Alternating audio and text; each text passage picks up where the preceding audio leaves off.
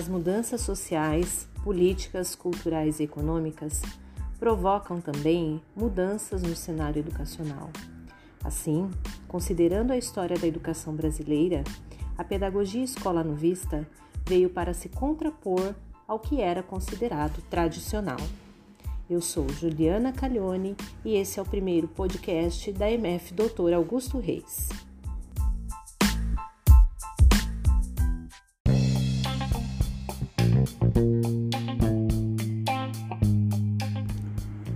Brasil, as ideias da Escola Nova foram inseridas por Rui Barbosa em 1882. O grande nome do movimento na América foi o do filósofo e pedagogo John Dewey. John Dewey, filósofo norte-americano, influenciou a elite brasileira com o movimento da Escola Nova.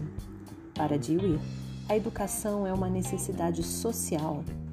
Por causa dessa necessidade, as pessoas devem ser aperfeiçoadas para que se afirme o prosseguimento social.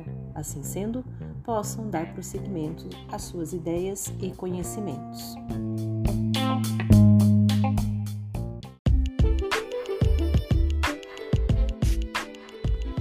No século XX, vários educadores se evidenciaram, principalmente após a publicação do Manifesto dos Pioneiros da Educação Nova de 1932.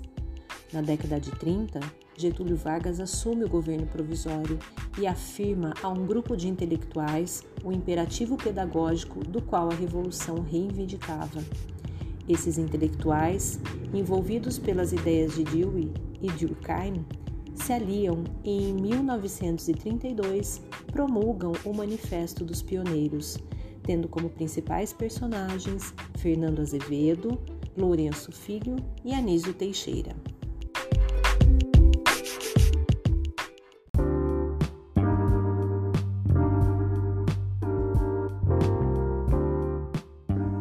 A Escola Nova foi um movimento de renovação do ensino que foi especialmente forte na Europa, na América e no Brasil na primeira metade do século XX. O escolanovismo desenvolveu-se no Brasil sob importantes impactos de transformações econômicas, políticas e sociais. O rápido processo de urbanização e a ampliação da cultura cafeira trouxeram o progresso industrial e econômico para o país. Porém, com ele surgiram graves desordens nos aspectos políticos e sociais, ocasionando uma mudança significativa do ponto de vista intelectual brasileiro.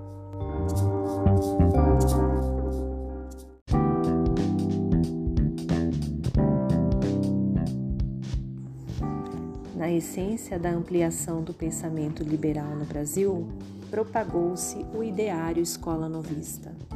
O escola-novismo acredita que a educação é o exclusivo elemento verdadeiramente eficaz para a construção de uma sociedade democrática que leve em consideração as diversidades e respeita a individualidade do sujeito.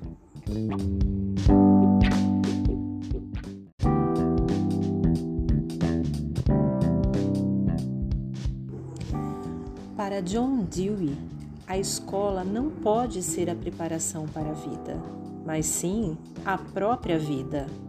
Assim, a educação tem como eixo principal a vida, experiência e aprendizagem, fazendo com que a função da escola seja de propiciar uma reconstrução permanente da experiência e da aprendizagem dentro de sua vida.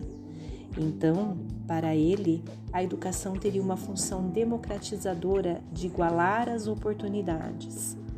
De acordo com o ideário da Escola Nova, quando falamos de direitos iguais perante a lei, devemos estar aludindo a direitos de oportunidades iguais perante a lei. Este podcast foi escrito pela autora Amélia Ramsey. Ela é uma educadora e professora da Universidade Federal de Barretos.